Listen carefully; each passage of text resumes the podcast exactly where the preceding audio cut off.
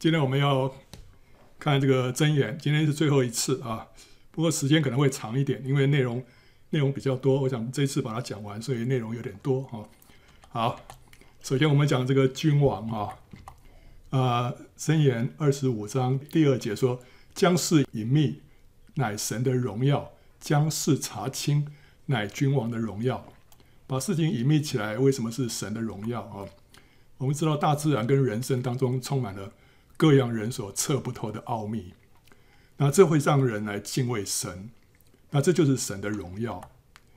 这个约伯记啊，神对约伯问说：“死亡的门曾向你显露吗？死因的门你曾见过吗？冰出于谁的胎？天上的霜是谁生的呢？诸水坚硬如石头。”深渊之面凝结成冰啊！他讲到大自然里面的那些一些奇妙的现象，还有一些奥秘。他问约伯：“这些你都知道吗？”啊，神把这一些奥秘啊隐藏起来，人不能测度啊。那另外又讲到说，关于生物，讲到说，鹰雀飞翔，展开翅膀，一直向南，岂是见你的智慧吗？大鹰上腾，在高处搭窝，岂是听你的吩咐吗？这个是都是神问约伯的，所以神把这一切的奇妙啊，背后的这个奥秘啊隐藏起来，那这个是神的荣耀，让我们更加的敬畏神啊。那将事查清，乃君王的荣耀。以色列从士师时代进入王国时代之后啊，君王就取代了士师啊，士师就是 judge 啊，就是审判官的意思啊。所以呢，从那个时候开始，这个君王主要职责之一呢。就是要担任审判官，要来审判难断的案子啊。所罗门那时候向神求智慧，就是为了要能够断案啊。他说：“求你赐我智慧，可以判断你的民，能辨别是非，不然谁能判断这众多的民呢？”就后来，所罗门就凭着神赐给他的智慧啊，查清了两个妓女争执的案件，这就是他的荣耀。所以将事查清，乃君王的荣耀啊。智慧的王拨散恶人，用路毒滚压他们。这是指说，君王要将一人跟恶人分别出来。啊，一个智慧的王要把这一切，就是就是要做一个明确的审判啊。这个拨散就是分离康比跟谷粒。他把谷粒跟康比这样扬起来之后，轻的康比会被风吹走，重的谷粒呢会落下来，所以就把这两个分开了啊。然后用路毒来滚压他们。路毒就是像这样的一个东西啊，这个牛这样子这样拉过去，它上面有很多这个轮子啊，这个轮子是很尖锐的，可以把麦秸跟麦粒分离出来啊。好，所以君王要将义人跟恶人分别出来，然后呢，王坐在审判的位上，以眼目驱散，驱散原文是播散的意思，就是分辨诸恶。谁能说我洁净了我的心，我脱尽了我的罪啊？那王的嘴中有神语，审判之时他的口必不差错。这个是讲到说，这也是一个智慧的王，他才能够有这样的神语。神语英文说 divine decision 啊，意味着是说从神而来的话。当这个王啊得到神的智慧和启示的时候呢，就能分辨善恶，做出正确的判决啊。然后君王凭诚实判断穷人，他的国位必永远坚立。王因仁慈和诚实得以保全他的国位，也因仁慈立稳啊。王借公平使国坚定，索要贿赂使国倾败。这讲到说一个君王的该做的啊是什么，不该做的是什么。作恶为王所憎恶，因国位是靠公义建立。公义使邦国高举，罪恶是人民的羞辱啊。然后呢，邦国因有罪过，君王就多更换。因有聪明知识的人，国必长存。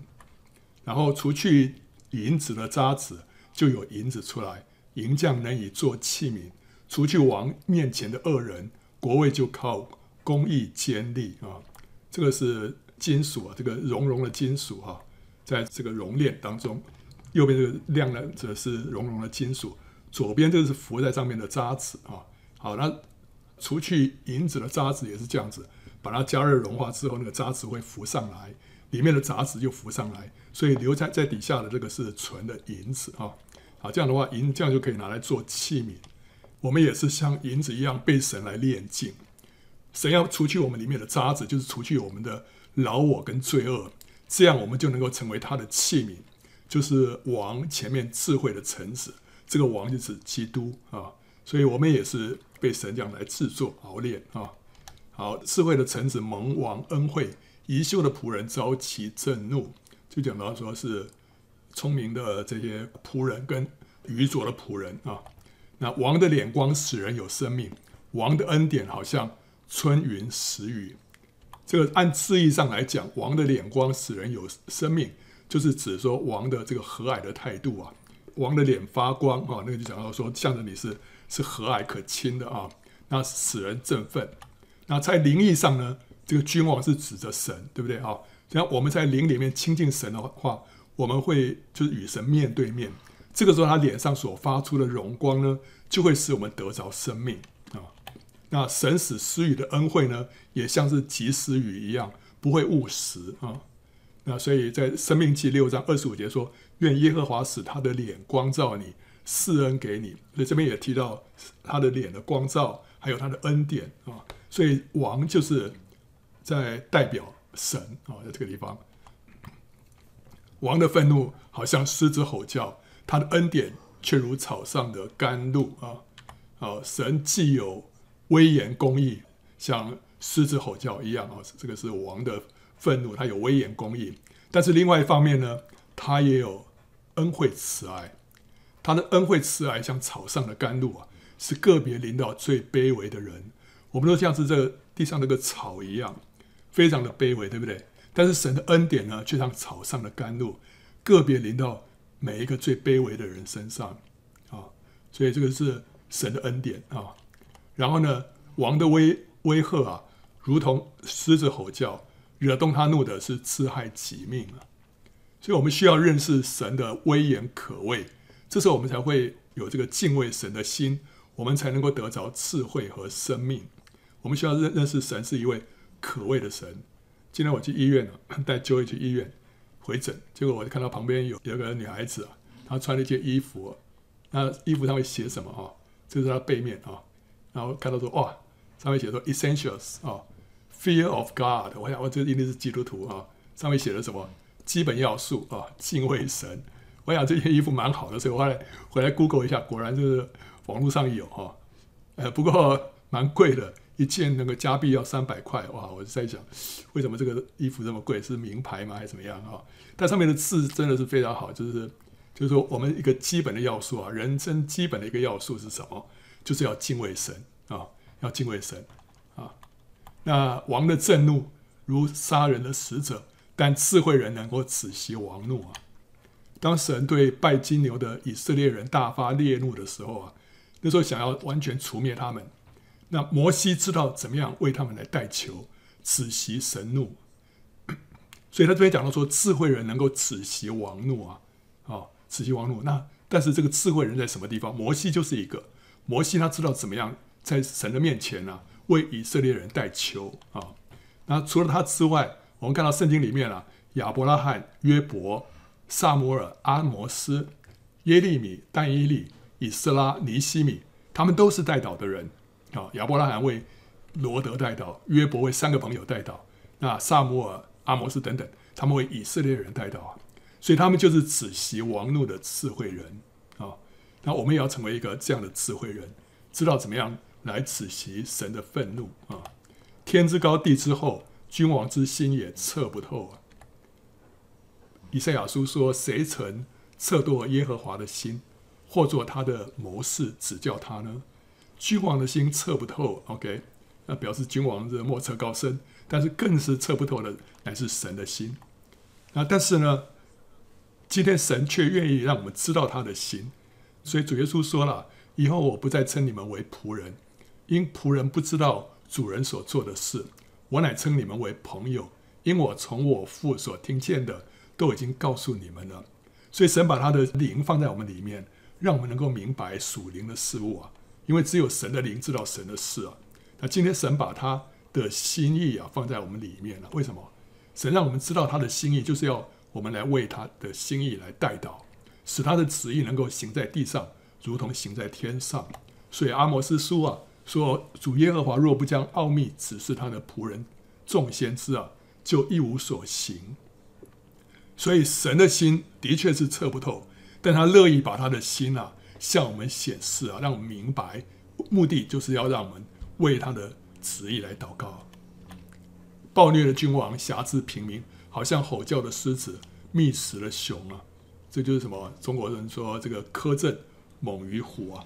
暴虐的君王啊，其实比这个老虎、狮子、熊更加的可怕啊！那无知的君多行暴虐，以贪财为可恨的，必年长日久啊！啊，愚顽人说美言本不相宜，何况君王说谎话呢？君王不应该说谎啊！君王若听谎言，他一切臣仆都是奸恶。什么意思啊？就是君王如果爱听粉饰太平的谎言跟谗言的话，不爱听真相，他就会被奸恶的小人来包围啊。那帝王荣耀在乎民多，君王衰败在乎民少。这个讲到什么？这个指的是说，拥戴这个王的人民多啊，他就荣耀啊。君王的荣耀啊。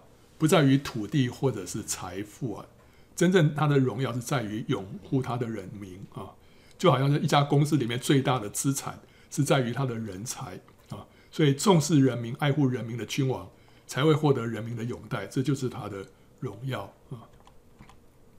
然后接着我们看这个利莫伊勒王的言语，这是在箴言最后一章了，三十一章第一节就说利木伊勒王的言语是他母亲。教训他的箴言，利木伊勒王，有人认为说是所罗门啊的另外一个名字，但是我觉得好像，呃，我觉得好像没有必要，必要用这个另外一个名字啊。那利木伊勒是什么意思？属于神，为了神啊。所以呢，可能是这个跟这个名字，我觉得他可能要让我们明白说，这段话是为着这样的一个王，就是一个属于神。跟为了神、为神而活的王，他的啊应该有的一些特质啊，那所以以下是一个属神、为神而活的王所应该遵循的诫命啊。然后他说：“我的儿啊，我腹中生的儿啊，我许愿得的儿啊，我当怎样教训你呢？”啊，这是一个母亲这样说了啊。在灵意上呢，其实我们都是利木伊勒王，我们都是属神、为神而活的王。而且呢，我们都是在未曾出生之前就被神拣选呼召的。然后他说：“不要将你的精力给妇女，也不要有败坏君王的行为。”啊，这是指着这个要对照《生命记》十七章十七节的话，我们就知道前面这半句是指着多利妃嫔，后面那半句呢是指着敛财。多利妃嫔，因为这个里头这个不要把精力啊给妇女，这个妇女是复数啊。申命记十七章十七节又讲到说，他啊就是王，也不可为自己多利妃嫔，恐怕他的心偏邪；也不可为自己多积金银。所以两个相当对照啊，这败坏君王的行为，应该就指着敛财啊。所以在灵意上来讲，就是说我们除了主以外呢，我们别无所爱，更不敬拜马门。然后呢，他说利木伊勒啊，君王喝酒，君王喝酒不相宜。王子说：“浓酒在哪里？也不相宜，恐怕喝了就忘记律例，颠倒一切困苦人的是非。可以把浓酒给将亡的人喝，把清酒给苦心的人喝，让他喝了就忘记他的贫穷，不再纪念他的苦楚。”这关于讲到这个喝酒的问题，君王可不可以喝酒啊？照律法的规定啊，祭司呢，祭司进会幕执勤的时候呢，不可以喝酒啊。那拿细耳人。更是要完全禁戒酒啊！那这个酒是有什么问题？酒是象征世界上的快乐跟安慰，神让人享受酒啊，所以主耶稣也在迦南婚宴里面变水为酒，对不对啊？那神让人享受酒，但是呢，献身服侍神的人呢，就必须要有所节制啊，甚至于是滴酒不沾。我们说这个酒是象征这个世界上的快乐跟安慰啊。所以，像今天的这个流行音乐、电视、电影、小说、漫画、电玩，就是人酿出来的酒啊，它可以给人带来快乐，忘掉烦恼啊。所以刚刚利莫伊勒王啊，跟他讲说，这个酒可以给那些苦心的人喝啊，让他们忘掉烦恼。这就跟这个今天这个世界上这些东西啊，这些娱乐啊，可以让人忘掉烦恼是一样的啊。但是对于认真追求主、服侍主的人而言呢，过多沉浸在这些事物当中，就会降低他的属灵敏感度，会影响服侍的品质。就像醉酒会使人反应迟钝一样，所以他们就不应该过多的接触啊。我们不是说一个服侍主的人不能看电视、看电影，不能听流行音乐，不能看漫画、小说，呃，不是这个意思啊。但是呢，这个东西如果你接触太多，特甚至于是沉浸在其中的话，那的确会会降低我们属灵的敏感度，你会对听神的声音啊会迟钝。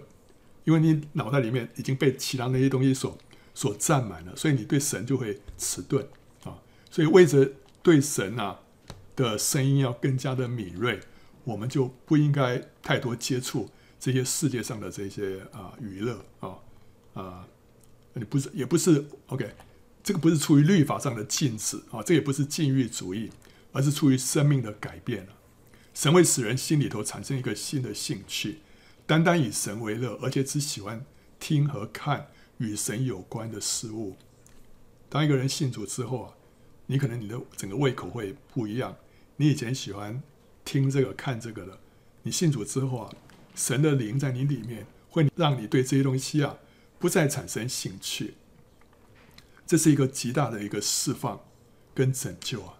以前好像你没有这些东西活不下去啊，但现在呢，你居然可以。不需要这些东西，所以这不是禁欲啊，这也不是律法，这乃是一个生命的改变啊啊！那福音不是律法，那神对每个人要求不一样啊，所以我们必须要体察神的心意，顺服圣灵的引导。别人可以的，你不一定可以；你不可以的，别人不一定不行啊。所以，也许那个人他他可以哦，他可以看。看电视，他可以看电影，可以看那些神在他身上的同在还是很丰富啊。但是你来呢，也许就不行啊，因为神对你的要求比较比较高啊，所以也许你就不行。那但是如果说在你身上不行，你就说哦，别人也不行，那也不对啊，因为神对每个人的带领不一样，所以你不能用神在你身上的带领去要求别人啊。所以我们这不是律法，这乃是要顺从圣灵的引导啊。他说：“啊，你当为哑巴开口，为一切孤独的深渊；你当开口按公义判断，为困苦和穷乏的辨屈啊！所以这个地方灵意上，我们是要为弱者来开口代祷。在耶利米哀歌二章十九节说：夜间每逢交经的时候要起来呼喊，在主面前清心如水。你的孩童在各市口上受饿发昏，你要为他们的性命。”向主举手祷告啊，啊，所以要为那些不会开口的，为那些孩童啊，为他们举手祷告啊。所以这个就是为那些弱者啊代祷。然后接着我们看，呃，前面讲君王了，君王的职责是要做审判，对不对？那我们接下来看审判。审判的时候，看人的情面是不好的，对恶人说你是义人的，这人万民必咒诅，列邦必憎恶，责备恶人的必得喜悦。美好的福也必临到他，然后看人的情面乃为不好，人因因一块饼枉法也为不好啊，就是即使只是一块饼啊，即使只是小额的礼物或者贿赂，因为这样而犯罪也是不好的。然后沾寻恶人的情面，偏断义人的案件都为不善，所以偏袒义人也是不好的，乃要公正啊。刑罚义人为不善，责打君子为不义，定恶人为义的，定义人为恶的，这都为耶和华所憎恶。秉公行义，使义人喜乐，使作孽的人败坏。义人知道查明穷人的案，恶人没有聪明就不得而知。义人因为不被私欲蒙蔽了，神又赐给他聪明，那他就可以查明穷人的案。恶人呢？又有私欲，然后神又没给他聪明，就没办法，就不得而知啊。先述情由的似乎有理，但邻舍来到就查出实情。所以呢，听讼和判断是非我们要听两面啊，不能只听一面之词。他说：“不要冒失出去与人争竞，免得至终被他羞辱，你就不知道怎么行了。什么叫做出去与人争竞啊？这我们就要看下一节啊。这是啊，下一节是什么？说你与邻舍争讼，要与他一人辩论，不可泄露人的密事啊。所以二十五章八节提到争竞，二十五章九节提到争讼。所以二十五章八节里面这个争竞是讲什么呢？就讲到说争讼的意思。”就是不要冒冒失失的出去跟人家打官司，免得自终被他羞辱啊，你就不知道怎么行了啊。这意思就是说啊，不要以为打官司自己稳操胜券，很有可能会出乎你的意料之外，结果自己竟落居下风，以至于缠讼多时啊，进退失据，悔不当初。不如及早和解，就及早停损。我以前有一次啊，跟人家撞车啊。那是对方闯红灯，那我呢？我是也急急忙忙的，就是也是开出去，因为我讲我绿灯嘛。结果后来就跟对方呢撞上，撞上之后呢，后来我就对方就就就找了一个关系人啊，说要跟我和解。那那时候我就想说，这个这个由保险公司来理赔就好了嘛啊，我们只要把这个事情啊，这个搞清楚到底谁错谁非，然后保险公司。哪一边的来付就好了，所以我就我就不愿意跟他和解，我就说我们就就就让那个公家单位吧来厘清到底是谁对谁错。结果我后来想说，就算是要打官司的话，应该也是我赢。结果后来没想到啊，本来我以为可以的那些证人都没有办法帮我作证啊，因为他说他们当时是其实没有看清楚啦，什么等等。结果啊，结果后来就到最后变成是我就屈居下风啊，那时候我就觉得说哇，这个。这一件事情啊，真的是会超出我意料之外。结果后来呢，到最后后来就巴不得赶快这件事情赶快解决，所以到最后还是和解了啦。那但是呢，变成是我付给对方钱，本来是对方要付给我钱，现在变成我付给对方钱，但是我也是很开心啊。到最后终于终于和解了啊，所以及早停损。所以说不要冒失出去与人争竞啊，免得到最后啊，你这个整个情势改变了，你就不知道如何了。所以。有些事情我们可以及早和解，就及早和解。然后接下来说，你与邻舍争讼啊，要与他一人辩论啊，不要泄露人的密事啊。诉讼是是不得已的手段啊，是要解决问题，对不对啊？不是要制造问题，是要化解纠纷。那不是要制造仇恨。那你泄露人的密事啊，就是背后说人的坏话，就会使原本的矛盾啊升级。这就不符合爱的原则，反而中了仇敌的诡计，使关系更被破坏。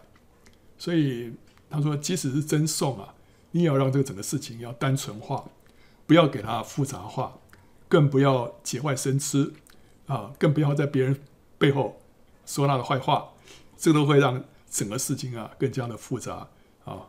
那而且这也中了仇敌的诡计啊。神其实是希望我们啊能够尽量和睦啊。然后弟兄结怨啊，劝他和好，比取坚固城还难。这样的增进呢，如同肩在的门栓啊。弟兄结怨啊，很难和好，不容易和好。为什么？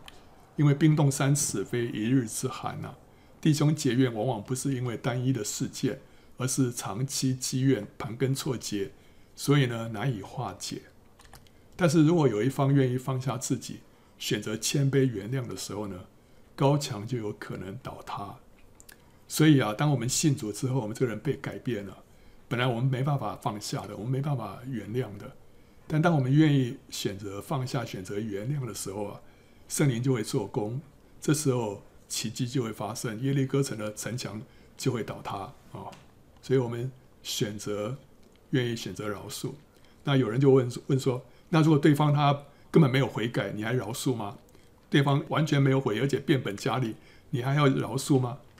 可主耶稣那时候被钉的时候，他祷告说：“父啊，赦免他们，因为他们所做的不知道。”那时候主耶稣是为那些罗马兵丁定他的罗马兵丁祷告，他饶恕他们，对不对？那罗马兵丁有没有有没有悔改啊？没有啊，他们根本没有悔改，但主耶稣就饶恕他们了啊。所以今天我们。不是说要等对方悔改了我才饶恕啊，这个他悔不悔改是是另外一件事情。但是我们选择饶恕，这是我们该做的。神要我们就是选择饶恕，不管对方如何。当我们选择饶恕的时候，我们自己就得释放，我们自己就得医治了。那至于对方，我们求神也赦免他们，求神也祝福他们，让他们能够得着救恩啊！好，所以要紧的是，我们自己要先选择谦卑原谅啊。呃，纷争的起头如水放开啊，所以在争闹之先啊，必先止息争竞啊。就好像是疾病一样，你越早治疗，越容易治愈，对不对啊？所以人与人之间有了冲突呢，你越早选择原谅，纷争就越不容易发生，对不对？一开始他冒犯了你，得罪了你，如果你不选择原谅，这个就会在你的里面啊开始发臭，开始流脓啊，开始这个恶化，然后这个苦毒啊就越来越深啊。但是你一开始就选择原谅的话，这个伤口就不会继续的恶化啊，纷争就不容易发生了。策舰能够止息争竞啊，也能够解散强盛的人啊。主耶稣那时候被钉的时候，他有一件里衣啊，啊不容易把它分开，所以他们罗罗马兵丁就就撤迁啊，谁抽到就是谁的啊。所以这个就是一种方式，能够啊很快的解决一个争竞。然后心中贪婪的，或者是骄傲的啊，挑起争端，倚靠耶和华的必得丰裕啊。这个地方我们因为提到诉讼跟争端嘛，哈，这个诉讼跟这个争端呢，常常就是因为起于这个贪婪跟骄傲。如果你把这个贪婪跟骄傲这两个因素拿掉之之后啊，其实这个世界上的这个诉讼啊跟争端大概可以少掉百分之九十了。对不对？所以其实很多这些争端都是因为贪婪跟骄傲所引起的啊。你所做的要交托耶和华，你所谋的就必成立。这段话当然是用在各个方面啊。那但是这个地方我们是讲到审判了啊，所以在在审判的当中，在官司的当中，我们这一切都是要交托给耶和华啊，所谋的才会成立啊。然后所盼望的迟延未得，令人心忧。所愿意的领导却是生命树，啊，这也是用在在一个什么冗长的一个官司里面，你所盼望的终于得到，那真的是生命树啊。所盼望的包括什么？公义得彰啦，冤屈得伸，对不对啊？可是重点不是你终于得到你所盼望的，而是在等候的过程当中的心态，会决定你是不是一个得胜者啊。你的你到最后啊，终于。这个我得到我所要得到的，哈利路亚，感谢主。但是呢，这个最后你你终于好像是胜诉了，或者说你得到你所要的这个公义了，或者你所要你得到的东西了，不是你得到这个东西让你成为得胜者，而是你在这过程当中你的表现、你的反应，决定你是不是一个得胜者。大卫成为得胜者，不是在扫罗上身的那一刻，而是他在他还在逃命的时候。就决定他是一个得胜者了。那时候在逃命的时候，他尊主为大，他不敢动扫扫罗的性命。他逃命的时候，他依然常常赞美神。这时候他就决定他是一个得胜者了。啊，他不是等到扫罗上身那一刻啊，我终于赢了，我终于是得胜了。不是，他不是到那一刻才决定的啊。以色列人过红海之后了。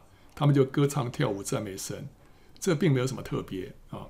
但是如果他们在红海分开之前呢、就坚心倚靠神，不出于一句焦躁埋怨的话，那他们就真的是得胜者了啊。所以重点不是在最后，而是在我们这过程当中，我们是不是成为一个得胜者啊？我们的我们的反应，我们的态度啊。这是最重要的时刻啊，然后呃，关于认罪啊，在审判当中要认罪，对不对啊？他说，遮掩自己罪过的必不亨通，承认离弃罪过的必蒙怜恤，在法庭上或在神面前都是这样啊。我闭口不认罪的时候，因终日哀哼而骨头枯干。但是我们若认自己的罪，神是信实的，是公义的，必要赦免我们的罪，洗净我们一切的不义啊。然后作证啊，在法庭上作证，人被拉到死地，你要解救，人将被杀，你去拦阻。你若说这事我未曾知道，那衡量人心的岂不明白吗？保守你命的岂不知道吗？他岂不按个人所行的报应个人吗？好，这里讲到就是说，你要，你如果看见事情的经过，那你就需要出来作证啊，不要假装说我我不知道啊，要勇于站出来为无辜者做见证，救他免于冤死啊。那人与盗贼分赃，是恨恶自己的性命。他听见叫人发誓的声音，却不言语。这是讲到说不可以助纣为虐啊，发誓也是在讲到说在法庭上为人作证啊。然后贿赂啊，这边先讲到这个收贿赂的事情啊。恶人暗中受贿赂，为要颠倒判断。这个申命记这个律法里面明明讲到说，不可屈枉证词啊，不可看人的外貌，也不可受贿赂，因为贿赂能叫智慧人的眼变瞎了，又能颠倒义人的话啊，所以不可以收贿赂，然后做错的审判。那贪恋财利的，老害己家，恨恶贿赂的，必得存活。所以这里就是提到关于贿赂、收贿赂的事情，律法上是严严的禁止，对不对啊？然后呢，关于给贿赂这件事情啊，箴言是这么说：他说，贿赂在馈送的人眼中看为宝玉，或者原文是符咒了啊，随处运动都得顺利啊。好，所以意思就是说，贿赂这东西很管用啊，就是有钱能使鬼推磨的意思。为什么他这边没有提到说贿赂是是很不好啊？他也讲到贿赂好像很有效啊。接着他又说了，人的礼物为他开路啊，引他到高位的人面前。这个礼物呢，也也可能也包括贿赂啊。好像这边也没有提到说不好啊，他这边提到说他有什么功用啊？暗中送的礼物，挽回怒气；怀中揣的贿赂，此席暴怒。OK，这边就是更更奇怪。这边提到贿赂啊，可以此席暴怒，所以这边好像还呃蛮这个肯定贿赂的功用啊。好了，我们可以这样讲，就是说，OK，他讲的是一些客观的事实啊，并没有鼓励我们这样做的意思啊。我们可以这样讲啊。但是另外一方面啊。如果在一个腐败的国家当中呢，啊，如果暗中贿赂海关，就可以运送被查禁的圣经进去，这样贿赂可不可以？如果暗中贿赂这个狱卒啊，就可以搭救被逼迫的基督徒，这样的贿赂可以吗？如果是，如果是你，或者有人问你，他们国家里面有这样的一些做法。就是塞红包给贿赂，然后事情才能够办得成。那你要怎么说？你要说哦，基督徒不可以，不可以贿赂哦，是这样子吗？还是说入境随俗啊？既然那个地方要要给钱才能够行得通，那就这样吧。啊，我觉得这个圣经里面，在箴言里面，我们也可以看到，它是严严的禁止说接受贿赂，以至于你在审判的时候呢，你就。偏袒那个给贿赂的人，这是不可以的。但是至于你给贿赂哦，好像并没有严严禁止。特别是说，如果你这个贿赂啊，不是用来扭曲正义，那好像他还觉得说这个贿赂啊，还蛮有呃蛮有一些功用的啊。所以，如果我们给一些红包，就可以把圣经运进去；我们给一些红包，就可以让。这个在监牢里面的基督徒啊，这个不受到那么严厉的迫害，甚至于你可以救他出来，那这个钱该不该花？我觉得应该是该花的，对不对？所以我们就看到说，这个箴言里面也是蛮奇妙的。对于给的给贿赂这方面，他没有严严的禁止哦，好像还让人有一些空间啊啊，就在不同的这个国家、不同的这个文化当中啊，也许有的时候。呃，需要需要做这样的事情啊、好了，啊，但是也不是鼓励了啊。我们当然是求主，让我们不要做一些违法的事情啊、但有的时候，好像真的是你需要这样做才能够在当地行得通啊、那我们我们也不能说是说绝对不行，更不能随便定罪人这样做啊、好了，两样的砝码哦，轨上的天平为耶和华所憎恶啊，公平的砝码为他所喜悦啊。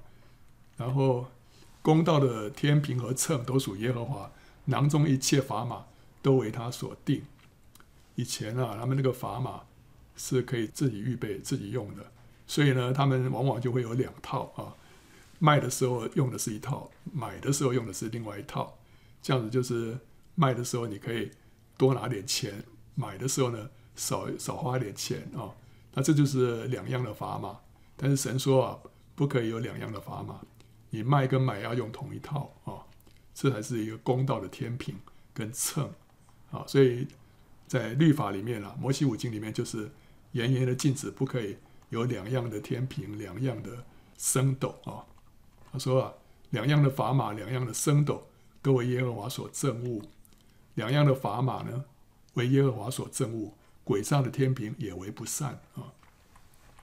那另外又提到挪移地界啊，你先祖所立的地界，你不可挪移，不可挪移古时的地界，也不可侵入。孤儿的田地，因为他们的救赎主大有能力，他必向你为他们辨屈。这些地界啊，都是当初约书亚在分地的时候，就是分给他们的列祖啊，所以都是一开始就已经分清楚了。那但是如果你这时候去挪移古时的地界的话，你就是侵犯人家的权益了啊。所以特别是这个孤儿寡妇的这个这个地界啊，绝对不是不可以去碰的啊。耶和华必拆毁骄傲人的家。却要立定寡妇的地界啊！神会保守他们的权益，报复啊啊！接下来我们看到报复啊，不可以说人怎么样待我，我也怎样待他，我必照他所行的报复他。啊，不可以说以牙还牙，以眼还眼啊！这个这个，哎，律法不是这样说吗？但是实际上，神不要我们这样子做啊！你不要说我要以恶报恶啊，要等候耶和华，他必拯救你啊！有仇报仇，这是罪人的本性；可是饶恕人，则是神的性情啊。所以那时候，这个拉麦啊，拉麦就是该隐的后后代，不知道第几、第几、第几代的这个子孙了哈。哎，他就对他的两个妻子说啊：“亚大喜拉，听我的声音；拉麦的妻子细听我的话语。壮年人伤我，我把他杀了；少年人损我，我把他害了。”所以这是一个。典型的罪人的心态就是有仇必报，但是呢，神的性情却是要我们饶恕人。他说：“倘若这人与那人有嫌隙啊，总要彼此包容，彼此饶恕啊。主怎样饶恕了你们，你们也要怎样饶恕人。”啊，所以这跟跟拉麦的态度完全不一样，对不对？这是我们从神得着救恩之后啊，我们的生命要改变了，要改变了啊。你仇敌跌倒，你不要欢喜；他倾倒，你心不要快乐。恐怕耶和华看见就不喜悦，将怒气从仇敌身上转过来啊啊！你说仇敌跌倒啊，仇敌倾倒，你就说嗯，这样就证明他是错的，对不对啊？神站在我这一边，然后你不要你不要这样子啊，你不要呃，你这样的话心里快乐，神就不喜悦啊，因为你仇敌遭遇到灾祸啊，或者他倾倒了。并不代表说你就是对的，啊，他错不表示说你就是对的啊。你若因此欢喜，就表示说你还是瞎眼，没有看见自己的问题跟盲点，神就会将怒气转向你，击打你的骄傲，使你知道自己没有比较公义。对，往往我们有我们错的地方，我们自己没看见。所以当你的仇敌啊被神管教、被神惩治的时候呢，你不要高兴啊，因为你要。呃，知道说主啊，我其实我自己也没有比他好啊，啊，若不是神的怜悯啊，我们自己也是跟他一样，所以要求神光照我们啊，就是说，真的对方的错我们会看得很清楚啊，但不表示说我们就一定是对的啊，往往是双方都有错啊。你的仇敌若饿了，就给他饭吃；若渴了，就给他水喝，因为你这样行，就是把炭火堆在他的头上。耶和华也必赏赐你。这段话其实不太容易解释啊，因为就当时的那些文化背景，我们不是太了解这段话确实是在讲什么。但是我们大概可以猜了，可能比较就像这样子哈，这个把炭火带放在一个人的头上，就一个人本来是非常冰冷啊、冷酷的，但是你把这个热火放在他头上，就会使他融化，对不对啊？所以是要我们是要以火热胜过冰冷，以善来胜恶。所以这个是神要我们做的啊，呃，也不是说把炭火堆在他头上是在惩罚他。我觉得我们不是在惩罚一个人，我们才是要让他融化，对不对啊？那你的惩罚的话，里面还是充满了恨，这不是神的旨意。神是要我们用善来胜过恶啊。戏笑穷穷人的是辱没造他的主，幸灾乐祸的必不免受罚啊。所以我们要小心，不要幸灾乐祸，免得自己惹祸上身啊。他说：“你怎么样量给别人啊，神就怎么样量给你，对不对啊？”啊，因为那不怜悯人的呢，也要受无怜悯的审判。怜悯原是向审判夸胜啊！那恶人的心乐人受祸，他眼并不怜恤邻舍啊。然后以恶报善的祸患必不离他的家啊，这更更严重，比比以恶报恶还更糟啊！然后呢，我们看到善恶会有报应。如果人间的司法不能给人公道，我们要知道还有一位赏善罚恶的神主宰这一切啊。善人必蒙耶和华的恩惠，设诡计的人，耶和华并定他的罪。耶和华的眼目眷顾聪明人，却轻败奸诈人的言语。撒罪孽的必受灾祸，他承诺的账也必废掉。背负流人血之罪的，必往坑里奔跑，谁也不可拦阻他。恶人来藐视谁来？羞耻道辱骂同道。然后我们看到，人生有善道。跟恶道啊，人生的道路啊，有善道跟恶道。善道就是遵行神旨意的生活啊，遵行神的旨意两包括两方面。第一个就是遵行神的律法、诫命跟法则，这可以说是遵循神的 logos 啊，神的话。这个话是 logos，就是写在呃白纸黑字写下来的这些律法啊。那这让我们活出一个。正直公义的生活啊，神说不可以作恶啊，神说应该要怎样怎样这样啊，好给让我们照着这些律法去行，我们就是活出一个正直公义的生活，不犯罪啊。那另外一方面呢，这个神的旨意是包括我们要什么顺从神对个人的引导，这可以说是神的话是神的瑞玛，神对我个人的引导，这不一定说是对或错的问题。不一定说是这个善良或者是邪恶的问题，而是对我个人的引导。也许他就是叫我说你你往东啊，然后哎，那往西是犯罪吗？呃，也不见得说是我们所谓的那种犯罪啊，它是另外一条道路。但是呢，我们要顺从神对我们个人的引导，那那个就是善道。那不是神旨意的，就是恶道啊。那这个对我们个人引导，往往就是要背十字架。我们要过一个谦卑舍己的生活，把自己的意见放下，就是谦卑舍己啊。那这个就是，这就是那条善道啊。所以恶道不单单是指罪恶的道路，也包括人以为正当美好，可是却是凭着己意而行的道路。那善道是一条小路，是通往永生的；恶道呢，是一条大路，是通向灭亡的。好，所以我们就看到箴言里面。有许多地方提到那条善道，有一些地方提到那个恶道啊。行正直路的步步安稳，走弯曲道的必致败露啊。这个就是有正直路就是善道，弯曲路呢是那恶道。在公义的道上有生命，歧路之中并无死亡啊。公义的道，这是一条公义的道路，是善道。智慧人从生命的道上升，使他远离在下的阴间啊。正直人的道是远离恶事，谨守己路的是保全性命。乖僻人的路上有荆棘和网罗，保守自己生命的必要远离啊。然后舍弃正路的必受严刑，恨恶责备的必致死亡。然后美好的聪明使人蒙恩。奸诈人的道路崎岖难行，耶和华的道是正直人的保障，却成了作孽人的败坏。迷离通达道路的必住在阴魂的会中啊。好，人的愚昧轻败他的道，他的心也抱怨或者是恼怒耶和华。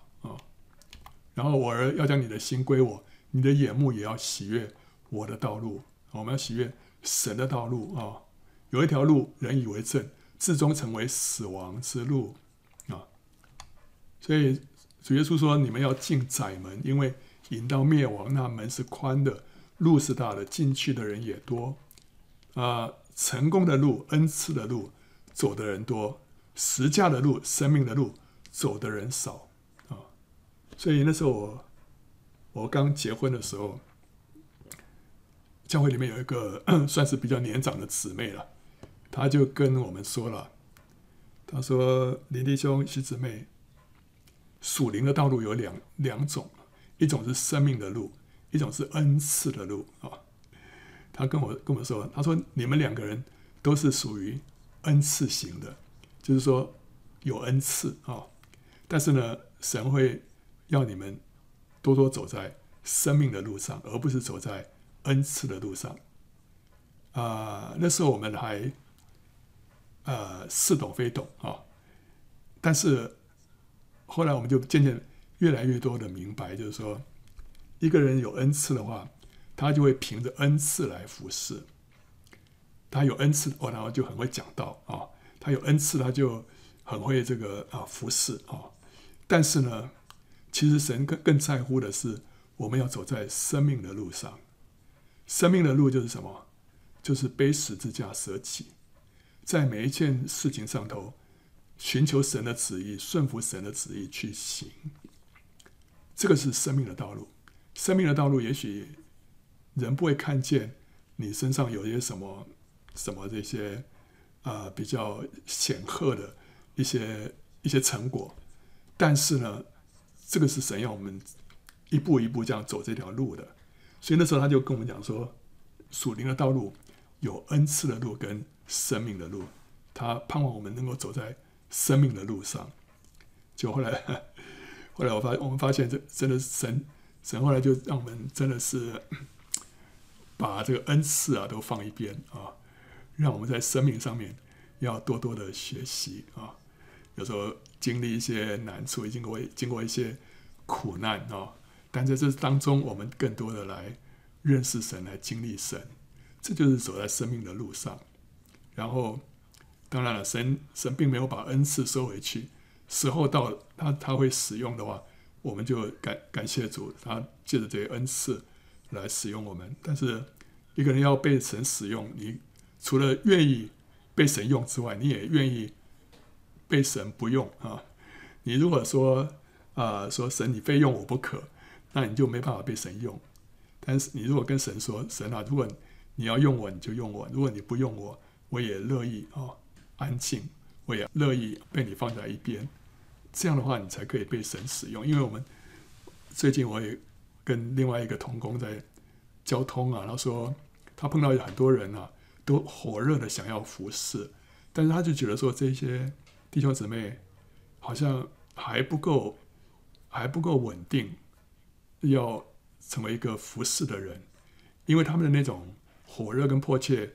让人觉得说不放心，不放心，就是不够不够稳定，就是你一定要让神可以把你放一边，你才能够放心的把一些服事交给他。如果他说他非服侍不可，那你就不放心把这些事情交给他啊。我们要走的是生命的道路，不是恩赐的道路啊。OK，所以这个是人生的道路。不是只有这个公义正直，另外有一些看起来好像也是公义正直，但是实际上是自己选择的，那就不是善道啊。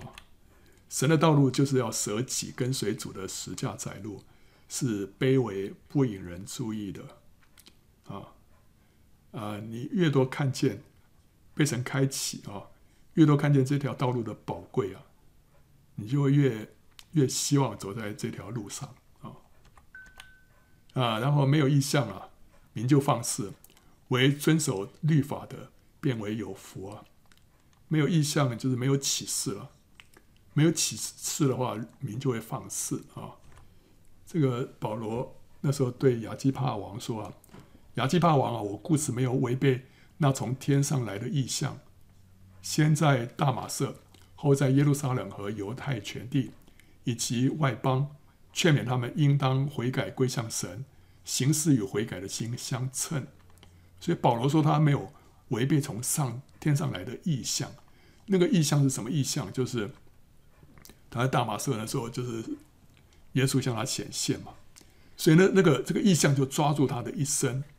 那时候主向他显现的时候，同时也跟他讲说：“我差派你往外邦人当中去啊。”所以神把这个这个意象，这个这个托付交给他了。所以他因为有这个意象，他就不放肆，他就走在对的路上啊。所以这个意象可以说是瑞玛。然后呢，为遵守律法的变为有福。这个律法可以说是 logos。我们需要有瑞玛，我们需要有 logos。啊，那这个意象这边，特别是可能讲到瑞玛，神对我个别的启示啊，所以我们需要常常听见神对我们说话，我们的生活就不至于放肆偏离神的道路。那谨守训诲的，乃在生命的道上；为弃责备的，便失迷了路啊。我们怎么样走在这条对的路上，就是要谨守训诲啊，然后要听神的责备。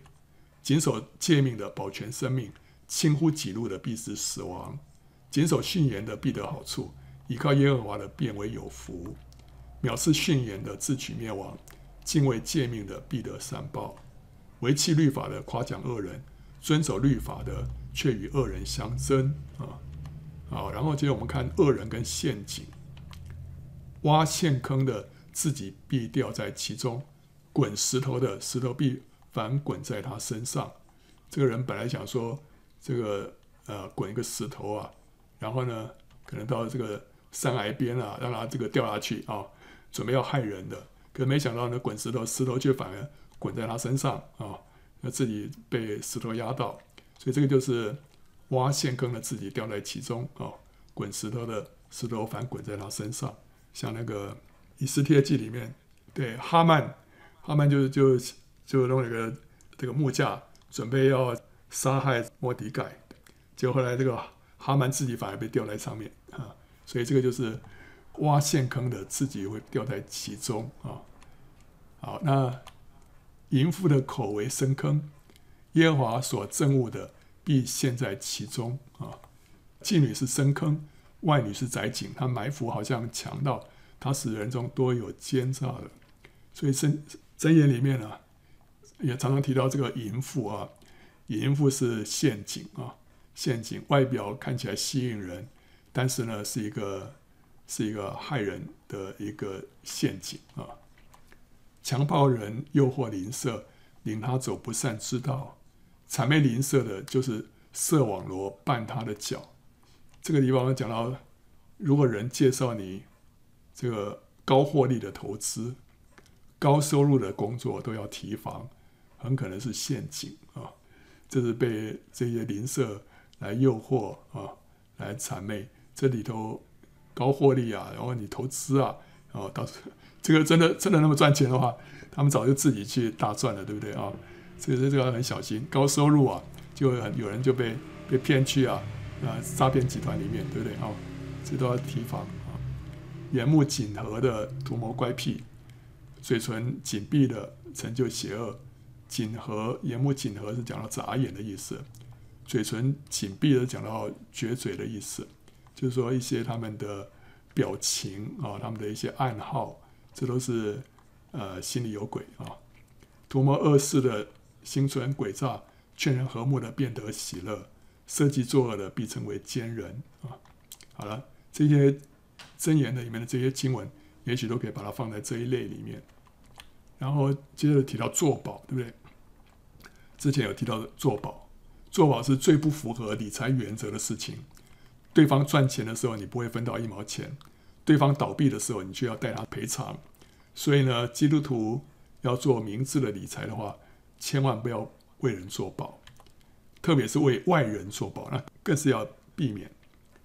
为外人做保的必受亏损，恨恶击掌的却得安稳。谁为生人做保，就拿谁的衣服；谁为外人做保，谁就承担，所以，如果你为自己的家人做保，为自己的很近的这个这个亲属做保，也许还可以啊。但是呢，为生人做保，为外人做保，这是非常愚昧的事情。真言叫我们要绝对要避免啊。谁为生人做保，就拿谁的衣服；谁为外女做保，谁就承担。在邻舍面前击掌作保，乃是无知的人。不要与人击掌，不要为欠债的作保。你若没有什么偿还，何必使人夺去你睡卧的床呢？啊，所以你作保其实就跟人家绑在一起了。他的成功你没有份，他的失败你要跟着有份啊。所以这个要千万避免。然后贪食与醉酒啊，啊，这个他说，你若与官长坐席啊。要留意在你面前的是谁。你若是贪食的，就当拿刀放在喉咙上，不可贪恋他的美食，因为是哄人的食物啊。啊，然后不要吃恶眼人的饭，恶眼人就是吝啬人的意思啊。呃，也不要贪他的美味，因为他的心怎样思量，他为人就是怎样。他虽对你说，请吃，请喝，他的心却与你相悖。你所吃的那点食物，必吐出来。你所说的甘美言语也必落空啊！这其实是很很实际的事情啊。我最近也看到一个新闻，刚好是讲这个事情啊。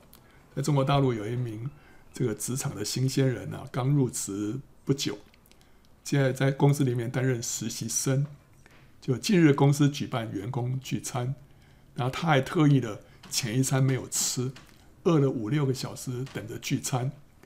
当时他正好与老板坐在同一桌啊，刚刚所说的，你跟官长坐在同一桌，你要小心啊。他说啊，当菜上齐啊，主管都入座之后，他已经饿到受不了了啊。当时老板就叮嘱说，放开了吃，不够再点啊。因此他就把自己的套餐吃完之后，又向服务生加点了鸡肉。他坦白的说，嗯，他吃的非常的满足啊。结果不料啊，隔一天上班之后，人资呢却要他在一周之内办理好离职手续啊，下个月就不用来了，让他非常的错愕，就就上网询问他应该要怎么办。这个事情在网络上引起了讨论啊，引引起了多少一点八亿个网友的关注啊。那不少人就认为说，不能只单方面听原 po 的说辞啊。啊，这个网友说：“我认为不仅仅是吃太多的问题，可能跟原 po 的情商啊，跟他的 EQ 啊有关系啊。”那另外一个说：“啊，不知道全貌就不予置评了。”但是他说：“我以前有个同事呢，每一次聚会都会把自己喜欢吃的端走，大家都还没来到，他就先开动，非常没有礼貌啊。”那另外还有人表示说：“原坡的做法确实不恰当。”这个情商不行，不知道原坡的部门是不是还需要接洽顾客？如果需要的话，这种不懂得分寸的员工，还是赶紧开除比较好，免得以后出问题。那另外一个说法，如果我是他老板的话，我也会选择辞退他，不是在乎加点的钱啊，只是他让人感觉很自私啊，爱贪小便宜。那还有一个说。这名员工没有情商，要看老板的脸色行事啊。对方只是客套一下，通常都不必当真，还指望吃饱，太天真了。这段话不就是刚才箴言里面所说的吗？你跟你的这个官长在一起吃饭了，你要小心。然后这个吝啬人说请吃请喝，你也不要太天真啊，以为真的是这样啊啊啊，所以。我们需要需要有箴言所给我们的人生的智慧啊。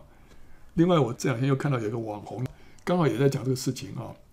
这个妈妈她说，她从她女儿还小的时候啊，她就教她说，在外面跟人家吃饭啊，要有规矩啊，不可以专挑或者抢着吃自己喜欢的菜。她说，如果你想要多吃的话，你就回家之后再买啊，我们自己买。可是你不要在外面啊，把这些你喜欢的菜啊拼命。吃，那人家怎么办啊？他说这个就是给他的一个家教，给他一个家教，我觉得这个蛮好的，对不对啊？不然的话，小孩如果没有这样教，他们又没有 sense 啊，嗯，就觉得说哦，看到喜欢吃的就吃，这就是缺乏家教啊。在美食的背后啊，也许暗藏玄机哈。人往往会为了享受眼前的美食而忽略了更重要的事情啊。台湾有一句谚语叫做“吃饭皇帝大”啊，这是什么意思？就是形容吃饭这件事情是最重要的，什么事情都不能打扰，不能中断它啊。所以啊，你在吃饭的时候，有人打电话进来啦什么的，你啊你都可以不接啊，因为吃饭皇帝大啊，这个没有什么事情可以打扰一个人吃饭的啊。可是呢，呃，中国有一个成语啊，说“周公吐哺，天下归心”，他知道吃饭跟为国揽财哪一件事情更重要。这就讲到说，周公那时候在吃饭，结果呢吃吃到一半，突然有有人来求见啊，然后因为那时候他在在揽财嘛。然后他听到说有那些贤贤才啊，那些人啊来求见，他就把这个在嘴巴里面的菜啊啊肉啊就吐出来，然后赶紧出去啊迎接这客人啊。然后呢，结果后来他因为这样的事情啊，他一顿饭被打岔了三次，他把三次都把口里面的这个菜饭吐出来，赶快去接这个接待这个客人。他说，因为这样子，结果天下归心，天下归心了，因为知道说他。爱财，他惜财啊！他知道说，这个人才跟他吃一顿饭，哪一个比较重要啊？我我我们家吃饭呢，我们家吃饭有个习惯，就是就会很喜欢在谢饭祷告的时候开始为很多人提名祷告。那我那时候跟他刚开始结婚的时候，我对这一点是最最不适应。我说我们吃饭要趁趁着这个菜啊，菜饭还热的时候赶快吃啊。那祷告啊，我们等那个之后再祷告都可以。可是吃吃饭前啊，祷告最好简短一点啊。可是他就习惯在在谢饭的时候呢，就祷告很长的一段，把这个一大家子啊，这个每个人都祷告过一次啊，然后弟兄姊妹们祷告过一次。祷告完的时候啊，菜饭都凉了啊。这个我我认为说这个这非常的这个呃无不可思议啊。可后来我渐渐也就。也就接受了啊！我后来讲说啊，好了，饭菜凉就凉吧，无所谓了。反正这个吃一个热腾腾的饭菜，跟祷告比起来啊，祷告还是比较重要了。所以后来我就我就不坚持了啊。虽然我还是还是情愿谢饭祷告要简短一点，但如果他祷告长，我也在阿门啊，继续阿门，我也不会催他说，呃，这个赶快停啊。啊，我们要知道说，有些东西的确比我们的食物更重要啊。我们如果贪恋美食啊，就会以杜甫为神。但神的国呢，其实不在乎吃喝了。我们不要太在意吃什么喝什么，不要使杜甫成为我们的罩门，不要因小失大。那进食就是操练我们自己啊，胜过饮食的诱惑，结果就能够积蓄能量，赶出难赶的鬼啊。然后接着他说啊，谁有祸患，谁有忧愁，谁有争斗，谁有哀叹，谁无故受伤。谁眼目红赤，就是那流连饮酒、常去寻找调和酒的人啊！这个是眼目红赤啊，喝酒喝醉了，眼目红赤，酒发红，在杯中闪烁啊！你不可观看，虽然下咽舒畅，终究是咬你如蛇，刺你如毒蛇。你眼必看见怪异的事啊，你心必发出乖谬的话啊！喝醉了啊！就是看到一些这个幻象啊，你必躺在海中，或像卧在桅杆上啊，在桅杆就是说这边晃来晃去啊，那个船的桅杆，你在上面的话是是会晃得很厉害的，对不对啊？然后你必说啊，人打我，我未却未受伤；人鞭打我，我竟不觉得。我几时清醒，我仍去寻酒。古时候醉酒啊，只会因为斗殴或者跌倒而受伤啊。今日却会因着酒驾而严重伤亡，所以这是愚昧、愚昧之至啊！酒后失言也会惹祸啊！所以他说：“酒能使人亵慢，浓酒使人喧嚷。凡饮酒错误的，就无智慧。爱宴乐的必致穷乏，好酒爱高油的必不富足。”啊啊！最后还有一些杂项啊，就是不知道该列在哪一个项目里面，所以我们后面还有一些箴言啊，我们就。都放在这里杂项啊！心中安静的是肉体的生命，嫉妒是骨中的朽烂。嫉妒是什么？嫉妒就是因为羡慕人拥有自己所没有的东西，包括恩赐、财富、成就、名声、家庭啊、美容啊，而产生的恶意啊，你不仅羡慕，而且你产生恶意啊，这就是嫉妒了。那心中安静呢，则是以神自己和神所赐的一切为满足。我为着神所赐给我的一切，我感到满足，我心中就安静啊。我以神自己为满足，神自己是我最大的赏赐，是神我最大的喜乐。那我心中就安静，这是肉体的生命啊。我们看圣经里面，拉结就记录利亚，约瑟的哥哥们就记录约瑟，可拉党人就嫉妒摩西跟亚伦，扫罗就嫉妒大卫，祭司长就嫉妒耶稣，犹太人嫉妒保罗，哥林多教会也有嫉妒纷争，所以这个嫉妒是。非常恶劣的一件事情，愤怒为残忍，怒气为狂澜，唯有嫉妒，谁能敌得住呢？愤怒跟怒气啊，可能这个猛烈的发作之后就过去了，人这个暴怒啊过去了，可是嫉妒却是深入骨中啊，它会不断释放出恶意跟毒素，难以断绝，对不对？嫉妒不是这一天过去哎就没了，不会，嫉妒是一直存在的。但是那个愤怒跟怒气啊，可能这样风暴过去就就止息了。但是嫉妒不会，嫉妒是深入骨中的，是骨中的朽烂了。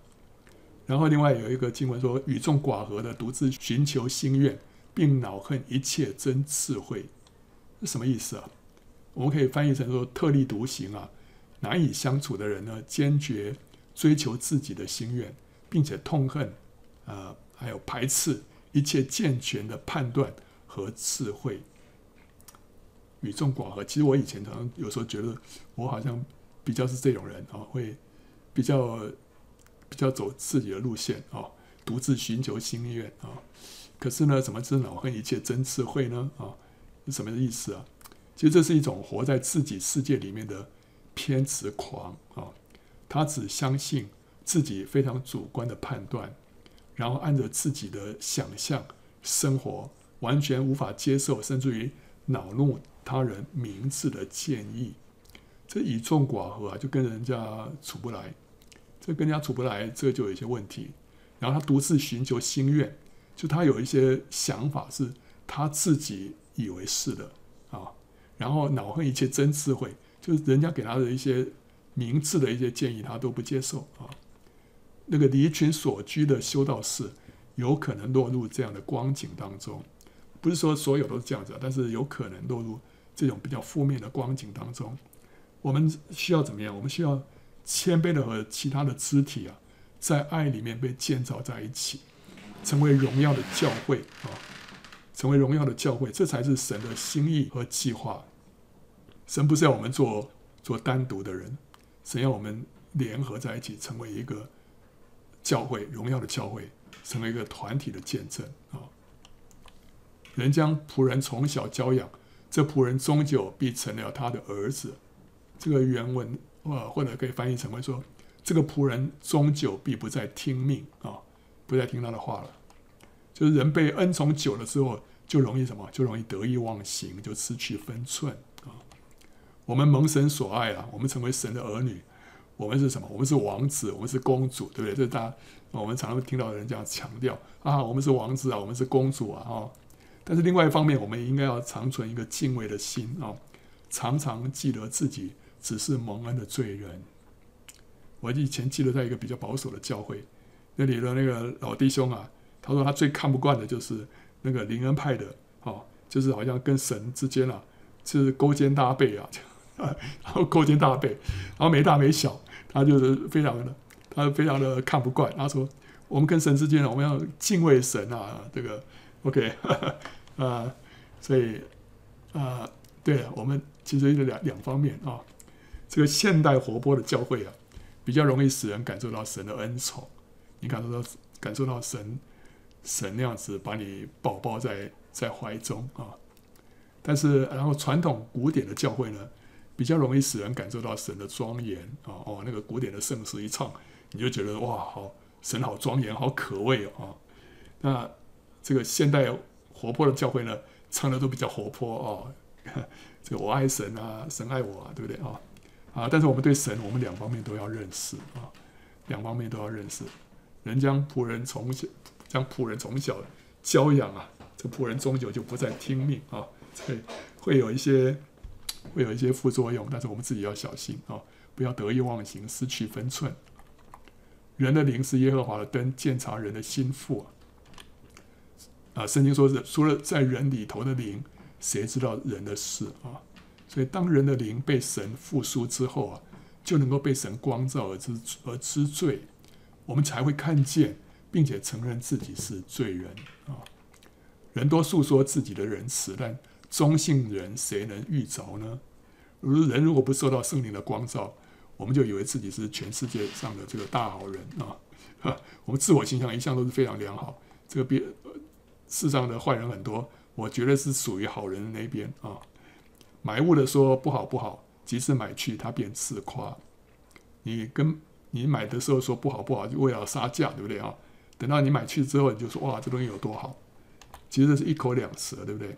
可是人却觉得说，嗯，这个很正常啊，对不对啊？其实这也是罪啊。一口两舌就是罪，对不对？孩童的动作是清洁是正直，都显明他的本性。这句话的意思就是说，孩童的本性啊是清洁是正直的，没有诡诈。啊，传道书说，我所找到的只有一件，就是神造人原是正直，但他们寻出许多巧计啊。神造人蛮原来是正直的，其实小孩子算是最像。当初神创造亚当夏娃时候的的光景啊，他们比较是还没有被这些私欲所污染啊，所以呢，我们要怎么样？是主耶稣说，我们要回转向小孩子，才能够进天国。进天国意思就是说，进入千年国度里面做王了。我们要成为得胜者，才能够进入千年国度里面做王。怎么样能够成为得胜者呢？要回转向像小孩子一样啊。所以有许多见证的人说了，他们去过。地狱啊！他们说，他们发现啊，地狱里面没有小孩啊。好，我我相信这个话是可信的啊。地狱里面没有小孩，因为小孩子天真单纯啊，他们还没有被许多那个罪污染啊。啊，到底到到了几岁以上就开始可能下地狱了？我不知道，我听说好像是有人说是大概是大概是小学之前，大概都都都可以都都不会下地狱吧？啊，大概是这样子，有可能了啊。我们随着年龄的增长啊，旧人就会因着私欲的迷惑而渐渐变坏，这是圣经上说的了。旧人会因着私欲的迷惑渐渐变坏啊，所以孩童啊是比较比较像当初啊亚当夏娃的状况啊。能听的耳，能看的眼，都是耶和华所造的，所以除非神开我们的灵眼跟灵耳，否则我们不会得救的。除非神给我们启示啊，我们也不会明白属灵的事物。啊，这个能听跟能看，这都是神所赐的，所以我们没什么好骄傲的，对不对？如果神给你一些什么启示啊，啊，神跟你说什么话，我们不要觉得哦，我我很了不起啊。圣经说，使你与人不同的是谁呢？你有什么不是领受的呢？若是领受的，为何自夸，仿佛不是领受的呢？我们能够看到，我们能够听到。我们能够领会，这都是神所赐的，所以我们要更加的谦卑啊，更加的无有啊。耶和华所造的各适其用，就是恶人也为祸患的日子所造。这个祸患的日子啊是单数，所以应该就指着末后的审判日啊。当恶人被丢进硫磺火湖的时候呢，就彰显了神的公义，也彰显了神对义人的恩典跟怜悯。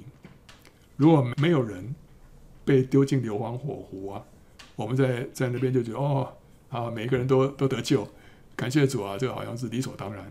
可当你看到有一些人呢被丢进硫磺火湖的时候，你开始害怕，结果发现你自己蒙怜悯，没有被丢下去，你就会感谢神的恩典跟怜悯。这个真的，你就会非常非常的感谢赞美主啊！你要有这个对比，你才知道说你蒙了何等大的恩啊！人貌似说这是圣物，许愿之后才查问，就是自陷网罗啊！这就是像耶佛他了。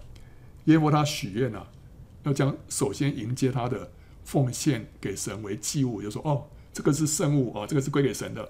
结果后来发现这个圣物居然是他的独生女，这个让他自陷网罗啊，许愿之后才查问，就是自陷网罗啊。行无知识的乃为不善，脚步极快的难免犯罪啊。然后过路被事激动，管理不干己的争竞，好像人揪住狗耳啊。人揪住狗耳的结果就是会被狗咬伤啊。所以好管闲事也是会这样子啊。人离本处漂流，好像雀鸟离窝游飞。啊，这到底是人离本处漂流，好像雀鸟离窝游飞，这到底是正面还是负面？啊，以色列人他们征服啊迦南之后呢，就分地居住，务农为生，所以他们一生就守在祖传的地业上面，不再漂流了。那人如果离开本处漂流，这不是常态，乃是浪子在外经历动荡不安啊。例如说。大卫跟四百个勇士被扫罗追杀，啊，然后耶弗他被逼逃离富家，然后拿厄米一家跑到这个摩押去避难，这都是人离本处漂流。以色列人被掳到巴比伦也是，耶稣一家逃到埃及也是。所以你看到啊，这个以色列人他们只要是离开本处漂流，都是都是动荡不安的，不是常态啊。你说，哎，也许也许他们出去做生意啊。做生意，但是以色列人基本上说起来，他们还是农业社会啊，农业社会。那个做生意的话，是不是离本处漂流了？他只不过出去做了生意而已，那不是漂流啊。啊，这边讲到漂流的话，基本上都是经历动荡不安啊。但是呢，他说这个就像雀鸟离窝游飞，可是雀鸟它筑巢呢，是为了要孵育幼雏，等到幼这个雏鸟长大之后呢，他们一定会离窝游飞的，他们不会再回来的，所以那就变空巢期，对不对？所以这个所罗门就说：“人离本处漂流，好像雀鸟离窝游飞，好像意思说这是一个必然的、必然的过程哦，而且是一个正面的，是一个积极的一个现象。人离本处漂流啊，可以看作是一种成长的历程，就是离开舒适圈。”接受生命的新挑战，就像亚伯拉罕离开乌尔来到迦南一样。所以所罗门讲这句话，应该是比较从正面的观点来讲的。所以我们有的时候好像，好 OK 好吧，就算是就算是这个像大卫被追杀了，然后这个这个拿俄米他们一家去避难，其实在我们的生命里面都是一种淬炼啊，都是一种祝福。麻雀往来，燕子翻飞，这样无故的咒诅也必不临到啊！这个无缘无故的咒诅，就好像是路过的麻雀跟燕子一样，不会落落在你的头上啊。他们有他们的事情，他们不会不会落在你的头上的。但是偶尔会有一些雀鸟会针对你，会攻击人的。那这个意思就是说，人有可能会被针对性的咒诅所伤。这种咒诅是巫术啊，所以人会被巫术所伤，这是。这也是真实的啊。那另外呢，如果因为自己犯罪而招来咒诅，这是咒诅从神或者自己或者别人来的，这也不是无故的咒诅。所以有些咒诅还是会会临到自己啊。但是我们只要堵住自己灵性的破口，奉主的名破除施加在自己身上的一切咒诅，就能够脱离咒诅之害啊。主耶稣已经为我们承担那个咒诅了，但是我们也需要有有这个属灵的智慧，知道怎么样。破除啊，怎么样做这个属灵的征战，从这些咒诅底下能够脱身？那个这方面可以详见圣经简报站的祝福与咒诅啊，讲的会更细。那家里无牛，槽头干净，土产加多，乃凭牛力啊。这个意思就是说啊，没有牛，你家里面槽头就很干净，对不对啊？那但是你土产要加多呢，又需要靠着牛的力量啊，所以这是。有得必有失了啊！那同理，你如果家里没有没有儿女的话，也是亲近自由啊，你也可以专心服侍主，对不对啊？那生养儿女呢，家里就会忙乱了。可是呢，另外一方面，你可以扩大家族的实力，也扩大自己生命的度量啊。所以这个也是啊，这个是两方面都各有好处了啊。劳力人的胃口使他劳力，因为他的口腹催逼他。这就讲到饥饿了，促使人那个劳力来糊口。那就不至于闲懒啊。那个贫穷跟困境呢，也会激发人的潜能，奋斗求生啊。所以这个中国人说“生于忧患，死于安乐”，就这个意思，对不对啊？所以饥饿会让人起来奋发，会起来比较勤奋做事，对不对啊？那如果一个人太安逸了，反而就缺缺乏斗志啊，那就不好。